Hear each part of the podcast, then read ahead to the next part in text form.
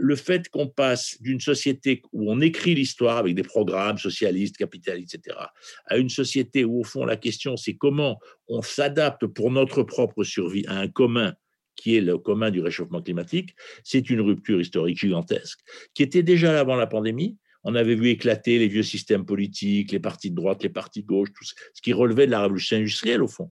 On avait vu tout ça éclater. Et là, on voit le phénomène s'accentuer avec des angoisses qui s'accentuent, etc. Donc ça, c'est la toile de fond du changement qui nous est imposée. C'est la première fois dans l'histoire de l'homme, si vous voulez. Avant que ce soit les religions, que ce soit les empires, que ce soit le capitalisme, ils avaient tout le temps l'impression d'être eux-mêmes les moteurs du changement, avec des gens qui n'étaient pas d'accord. On discutait capital, travail, salaire, pas de salaire, etc.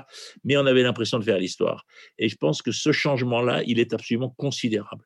Et dans ce changement-là, moi, je plaide pour l'idée que le voyage, le tourisme, le fait qu'on se connaisse, ça nous permet de construire une humanité par les hommes, j'allais dire par le bas, c'est-à-dire par le promeneur, par le voyageur, par le, celui qui, qui marche sur les territoires, et que c'est là qu'est la force centrale. Il y a d'un côté ce commun que nous a désigné la grande pandémie, et puis il y a de l'autre côté ces hommes qui font corps dans une communauté, alors avec des différences de culture, de genre, d'origine, de couleur, etc., mais avec au fond la volonté de se connaître. Si on ne se veut pas de ça, si on se referme, si on s'enferme derrière le nationalisme, si on refuse des immigrations, si on refuse les touristes, oui, on peut gagner un peu de temps, mais la, bataille, elle est commune à toute l'humanité. On va être 10 milliards en novembre.